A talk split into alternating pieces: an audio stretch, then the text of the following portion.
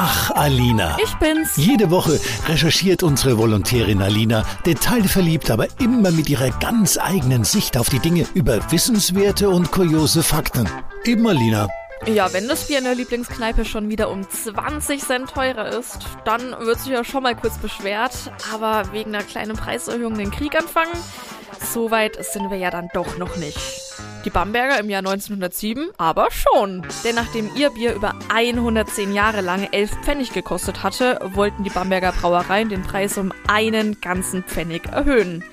Wucher, dachten sich dann die Bamberger, erklärten den Brauereien den Krieg und boykottierten diese.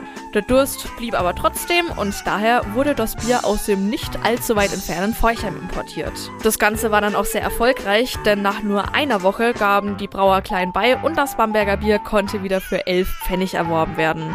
Also ein kleiner Sieg für den einfachen Mann. Lange hat das Ganze aber nicht angehalten, denn nur etwa ein Jahr später kam schon die nächste Bierpreiserhöhung und die wurde dann auch wirklich durchgesetzt. Schade. Aber auf jeden Fall habe ich damit wieder was gelernt, was mir ewig im Kopf bleiben wird, anstatt im Ort, an dem ich mein Feierabendzeitler abgestellt habe. Prost! Prost!